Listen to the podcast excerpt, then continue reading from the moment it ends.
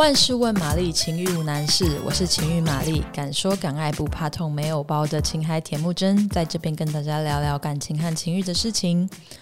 嗯、玛丽今天想要来跟大家聊一下网络交友诈骗这件事情。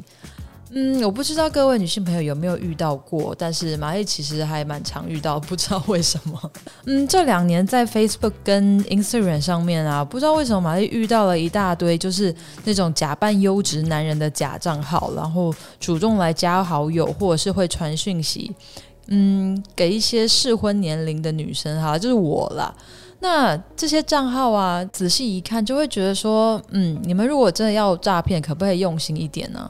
这些假账号其实你仔细看，它有几个共同的特征，大家可以写起来注意一下哦。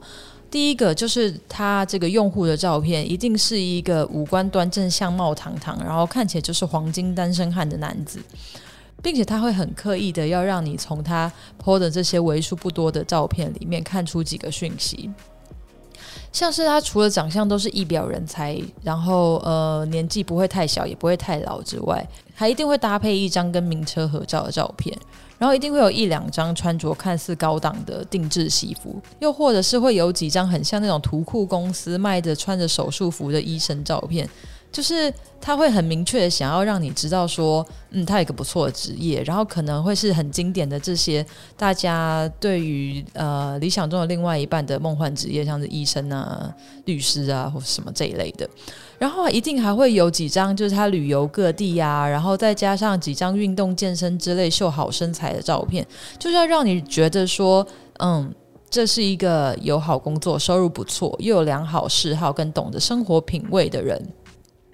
但仔细看哦，你仔细去看一下，他有些照片可能会解析度有点怪怪，或是可能会截一些奇怪的尺寸，就是好像特意要把一些什么东西截掉一样。然后这个账户他所有的照片啊，其实你仔细看他 po 文的时间，他通常都会是。呃，传讯息给你的几天前或者几个小时之前才开的，而且所有的照片都是同时上传的，而这些照片下面几乎都不会写什么任何的叙述，然后也不会有人按赞或留言，就算有的话，你仔细往他的好友或者是追踪对象那边看啊，他要么几百个全部都是跟你差不多年纪的各国女性。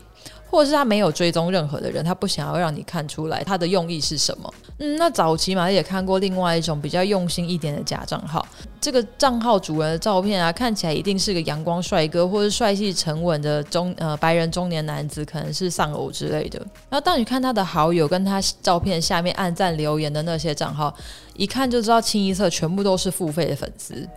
那这些账号他会主动加你好友，追踪你。然后，或者是直接就传讯息问你说：“你今天过得好吗？”那对话当中，好啦，玛丽就是一个很好奇的人，就是明明看起来怪怪的，可是我就是还是会想要聊聊看，说：“嗯，我想要看你用哪一招。”好，那在对对话当中，就会发现对方会很急着想要把一些关于他自己的 SOP 讯息告诉你，像是什么呢？像是第一个，他有他一定会拥有稳定的事业。然后他想要找一个能够定下来的好女人，然后呃，他是一个又喜欢旅游，然后又喜欢跟你在沙发上面抱抱看 Netflix 的专情好男人等等的，然后再来他也会呃很急着去问你的职业，问你是做什么的，然后一些感觉就是在套你经济能力的话术，然后你会发现在跟他聊天的节奏会很不像是跟一般刚认识的陌生人或正常人在聊天。除了你给出他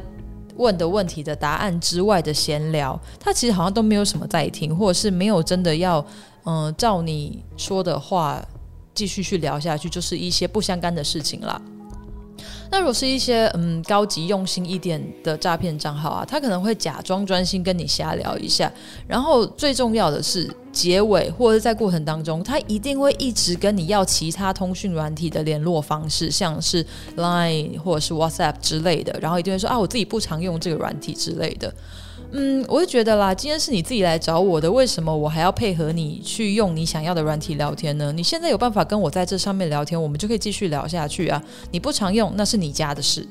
那玛丽也特别去问过开征信社的朋友，说为什么这些一看就知道是诈骗的账号，他一定要一直跟你要一些嗯其他的通讯软体？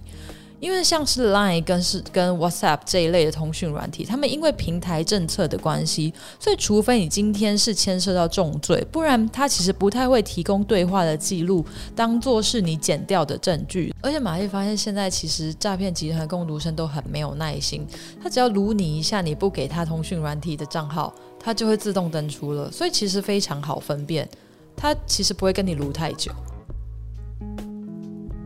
然后这边想跟大家分享一个玛丽自己本人遇到，我觉得一个实在是太经典、太绝的一个案例了。好，就是这个诈骗集团人呢，他看到我 Instagram 上面有追踪亚当·山德勒，对，就是好莱坞喜剧演员那个是亚当·山德勒。然后这个人他就自己开了一个自称亚当·山德勒本人的账号，前面一开始当然是会跟你。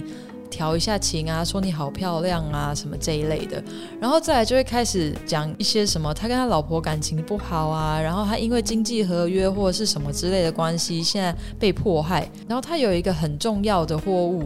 需要有一个大家都不知道的人来帮他收件，然后重点就来喽，我必须要帮他付运费，堂堂的一个亚当·山德勒会需要一个我来帮他付运费吗？然后他就说，等我收到东西之后，他就会来找我。Oh my god，是不是笑死人啊？这真的是，嗯，要相信也是很困难呢。如果是早期啊，有一些比较有耐心，会跟你掏心掏肺聊个三个月、半年的那种诈骗，我会觉得，嗯，如果真的被骗，可能是因为对方真的累积足够的时间放长线才能钓到一条鱼。但是现在这种速食经营法，我真的很好奇，他们到底能够骗到谁耶？嗯，你也有遇过什么新奇、好玩又有趣的诈骗手法吗？赶快到 Instagram 上面 搜寻“情欲玛丽”来跟玛丽分享。你遇过有趣的诈骗经验吧？好，今天节目就到这边喽。如果喜欢我们节目，麻烦帮我们按赞、评论五颗星。喜欢也可以分享给你的朋友，或者是去 Instagram 搜寻“情欲玛丽”留言给我。拜拜。